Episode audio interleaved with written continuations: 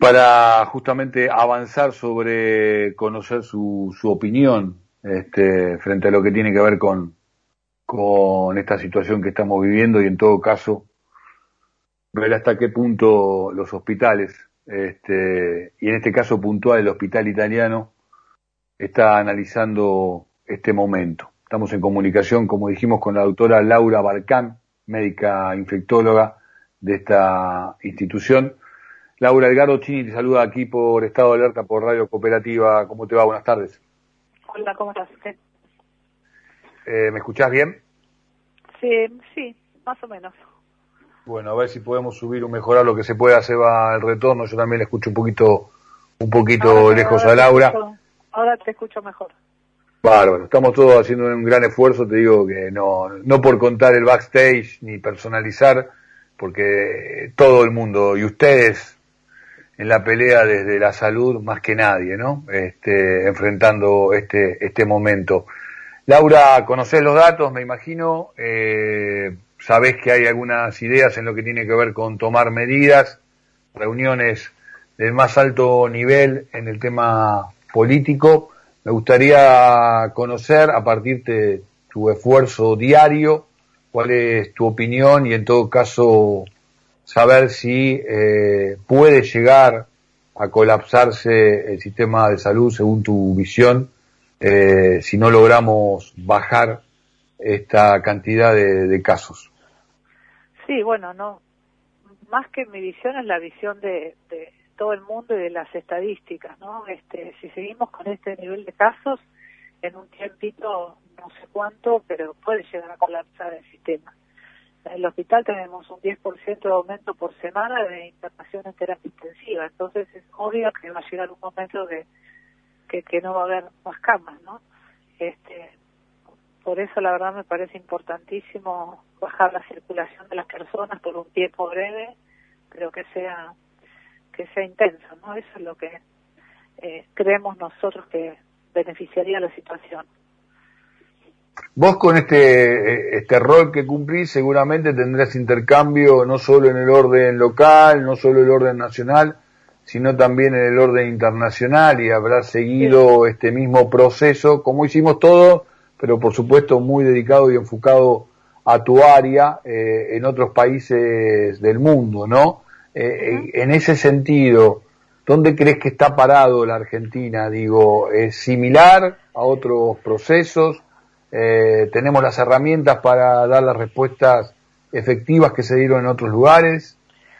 Bueno, la, la primera ola fue muy diferente para nosotros porque nosotros ya tuvimos el, el ejemplo de aprendizaje de, lo que le había pasado a Europa. Ahora, después ellos, a ver, a pesar de haber eh, aprendido y, en la segunda va a pasar lo mismo, o sea, verdaderamente es algo muy muy difícil de manejar esta esta pandemia, ¿no? Eh, hay países que están en fase 1, bueno, solamente así han logrado han logrado bajar los casos, como está pasando ahora en España, por ejemplo. Pero nosotros desde acá la verdad nos llamamos la atención que les volviera a pasar lo mismo que en la primera ola, ¿no? Lo que pasa es que, bueno, este, la única solución es que, que esté inmunizado el 80% de, de la población, entonces uno ahí ahora le llamamos el efecto rebaño y recién ahí sería el fin de la pandemia, ¿no? Entre comillas, digamos. O sea, mientras no, no, no tenemos muchos más elementos que evitar los contagios. ¿Cómo están los, los, compañeros de profesión, los trabajadores de la, de la salud, los médicos, los enfermeros? Frente a esta realidad en la batalla que, que desarrollan en el día a día, Laura? Y básicamente cansados, cansados y un, poco sorprendidos de que la gente no se dé cuenta de, de lo que está pasando, ¿no? Este, adentro de los de los hospitales. Eh, es, como una es como son como dos realidades diferentes y como que no estamos sorprendidos realmente que la gente no no se dé cuenta de, de lo peligroso que es que es esto, ¿no? Eh, y sigan con las fiestas clandestinas y con las reuniones y hijos y todas esas cosas. Este, realmente da, da, un poco de bronca, te digo. Mm, mm. Laura, ¿vos has tenido oportunidad de dialogar? Porque, digo, vos o algún colega, digo, porque eh, yo no, por, por, ponerse en una actitud policíaca, ni, ni, pero para tratar de comprender justamente lo que vos marcás y en todo caso para que sirva para otros, eh, porque muchos de estos jóvenes que hoy por hoy están ocupando este, camas de terapia intensiva y que desde ya merecen la mejor de las atenciones, y ojalá pronto se, se recuperen y tengan las menores secuelas de cada caso, quizás eh, serviría eh, saber si tienen alguna suerte de, arrepentimiento por algunas actitudes que han tenido en este tema de la relajación, más allá que toda la campaña y todo el laburo que han hecho los trabajadores de la salud ha sido muy intenso para comprender la magnitud de lo que estamos enfrentando, ¿no? eh, no, eh, vos decís si yo tuve oportunidad de hablar con estos jóvenes Claro, o si algún compañero te comenta algo, si alguno se acerca y dice, vos sabés que me mandé una macana, vos sabés que, ah. y esto circula en las salas, esto, pero vuelvo otra vez, no porque uno quiera una, una intención de penalizar, sino por ahí sería bueno que incluso que, conocieran, ¿no? Que claro, que tomen conciencia y que, y que ellos mismos por ahí asumiendo esa responsabilidad, no hablo ni siquiera de culpa, este, esto se diera a conocer y permitiera que este, otros en ese mismo sector etario, bueno, este, también dimensionen de qué se trata esta pandemia. Sí, yo no digo que todos los jóvenes, porque hay muchos jóvenes que se cuidan verdaderamente, ¿no? Desde ya, desde ya, desde ya, desde ya, Pero bueno, hay otro grupo que, bueno, parece no entender y, bueno, a lo mejor es la sensación de ser invulnerables este, cuando uno es muy joven, que, que bueno, ya te digo, realmente no, no logramos entender cómo es que no se toma conciencia. Y si uno no dice no se puede salir, no se atiende a la recomendación. Uno solamente recomienda no salir, quedarse en casa, es lo mismo que nada para mucha, una gran parte de, de la gente, ¿no? Necesitan la el rigor, digamos, ¿no? Es decir, no se puede mm. salir. Este, lo que pasa es que es muy difícil, realmente yo no quisiera estar en los, en los zapatos de ninguno de los gobernantes porque tomar medidas de estas realmente es, durísimo, ¿no? Porque siempre uno beneficia a uno y joroba a otro, pero realmente algunas veces hay que priorizar la salud, ¿no? Por encima de, de lo demás y bueno, ahora creemos que debería haber un cierre dos semanas, por lo menos dos semanas, un cierre mm. más intenso que el que hay, porque los viajes en transporte público no logran mantener ninguna de las medidas que uno recomienda, por ejemplo. Y uno ve durante el día el movimiento en la calle, el tránsito de, vehículos que hay es es altísimo, o sea, realmente no no no estamos bueno cumpliendo no salir de noche, pero durante el día la actividad que hay realmente es muy importante.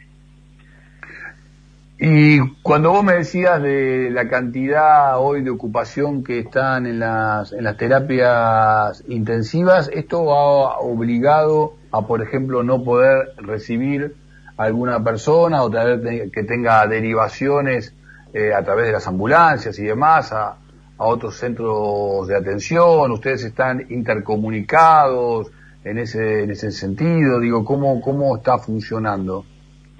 sí hay como una especie de red, pero no, pero no está, o sea, no es que hay una red eh, que entre los hospitales públicos sí pasa, no en los privados. Este, uno puede derivar a un lugar, o sea, hablar de un lugar a otro. Tenés una cama, te deriva un paciente, pero no hay una red eh, bien hecha como está hecha en los hospitales públicos, ¿no?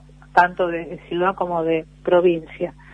Eh, es difícil, o sea, hasta ahora no hay colapso, por lo menos en el, en el italiano, o sea, siempre hay que uno libera una cama, el paciente sube a terapia o va a intermedia o va a unidad coronaria o va a la guardia, así que hace falta eh, un respirador, digamos, ¿no? Hasta ahora no hay colapso, estamos estresados, sí. Eh, si esto, si el aumento este sigue a los niveles que estamos ahora, indudablemente sí vamos a llegar al colapso. Laura, te pido que cierres la nota como a vos mejor te parezca, si querés elegir un, un mensaje, una sensación, este, y transmitírselo a nuestros compatriotas o quizás también a tus propios compañeros de profesión. Bueno, no, la verdad que es un, llamado a que a que vean lo que es la, gravedad de esta pandemia y que hasta que no haya un grado muy alto de, gente vacunada no vamos a lograr frenarla. Y no llegando a eso, lo único que nos queda es frenar los los contagios, ¿no? A, través de evitar aglomeraciones, usar barbijo, lavarse las manos, mantener la distancia, es lo único que nos va a ayudar a sobrellevar esto hasta que lleguemos al nivel de, como hablamos, del 80% de vacunas que hace falta, ¿no? Laura, gracias por esta comunicación, gracias por el trabajo diario, gracias a todos tus compañeros de, de profesión. Que termine muy bien el día. Bueno, gracias a vos. Hasta luego. La doctora Laura Barcán, médica infectóloga del Hospital Italiano, pasó por aquí por estado de alerta, pasó por aquí por la radio cooperativa.